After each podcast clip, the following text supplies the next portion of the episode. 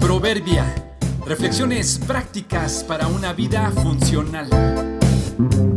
Enero 7. Muchas facetas de una sola labor, primera parte. Todos en algún punto de nuestra vida seremos guías de otros. Estuve en el sepelio del papá de un gran amigo. Fueron necesarias varias ceremonias de despedida debido al gran número de familiares y amigos que deseaban ser parte del reconocimiento de este gran hombre. Cada uno de los que intervinieron hicieron memoria de los beneficios que él les trajo a su vida. Por supuesto que su esposa y sus hijos fueron los más agradecidos por ser bendecidos con la vida de su esposo y padre.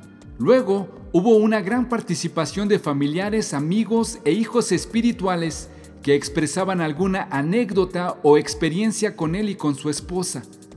Pudo haber sido un consejo, hospedaje en su casa, alguna reprensión o dirección en momentos de incertidumbre.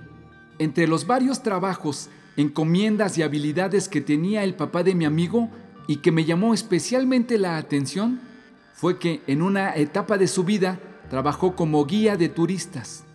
Conocía muy bien la ciudad donde vivía y ayudaba a los turistas y extranjeros que necesitaban conocerla y viajar a través de ella. Varios de los comentarios acerca de él estuvieron relacionados con este oficio que él tenía. Más bien dicho, todos los comentarios giraron alrededor de este llamado al que respondió extraordinariamente. La labor principal del padre de mi amigo fue ser guía de turistas. Si alcanzáramos a comprender la vida, desde una perspectiva eterna, entenderíamos que todos, de alguna forma, somos en realidad guías de turistas para conducir a nuestra gente, a nuestra familia, a nuestra sociedad, a transitar adecuadamente en su paso temporal por este mundo. Ese día en el sepelio, los familiares y amigos dieron fe de que el padre de mi amigo fue un buen guía, empezando en su casa con los cercanos y conocidos. Si desempeñas algo de liderazgo, eres guía de turistas, que también estarás guiando a los que te siguen.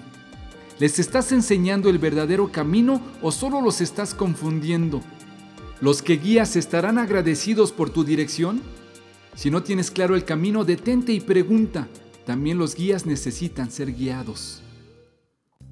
Estamos aquí solo por un momento, visitantes y extranjeros en la tierra, al igual que nuestros antepasados. Nuestros días sobre la tierra son como una sombra pasajera, pasan pronto sin dejar rastro.